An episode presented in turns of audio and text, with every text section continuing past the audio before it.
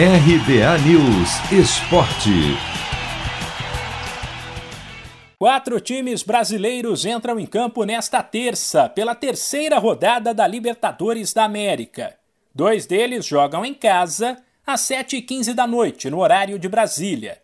O Santos recebe o The Strongest da Bolívia, na Vila Belmiro, em situação desesperadora. Aliás, a dos dois times. Ambos já enfrentaram Boca Juniors e Barcelona de Guayaquil e perderam. Portanto, estão zerados na classificação, dividem a lanterna do grupo e correm risco de eliminação ainda na primeira fase.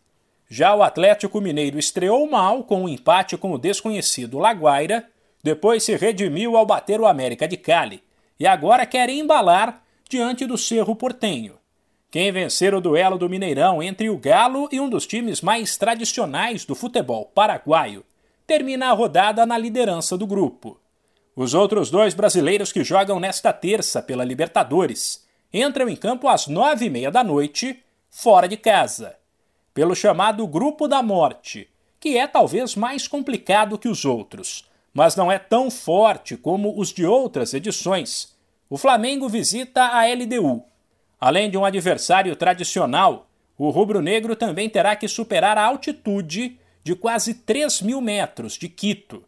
Já o Palmeiras vai até a Argentina encarar o Defensa e Justiça, aquele mesmo que no mês passado veio até o estádio Mané Garrincha, em Brasília, e conquistou o título da Recopa em cima do Verdão, que agora terá a chance, pelo menos, de carimbar a faixa do adversário. Os outros três brasileiros que disputam a Libertadores também entram em campo nesta semana. Quarta-feira tem Inter e Olímpia, Racing e São Paulo. E na quinta, o Fluminense visita o Júnior Barranquilha. Se você quer começar a investir de um jeito fácil e sem riscos, faça uma poupança no Sicredi. As pequenas economias do seu dia a dia vão se transformar na segurança do presente e do futuro. Separe um valor todos os meses e invista em você. Poupe com o Sicredi, pois gente que coopera cresce. De São Paulo, Humberto Ferretti.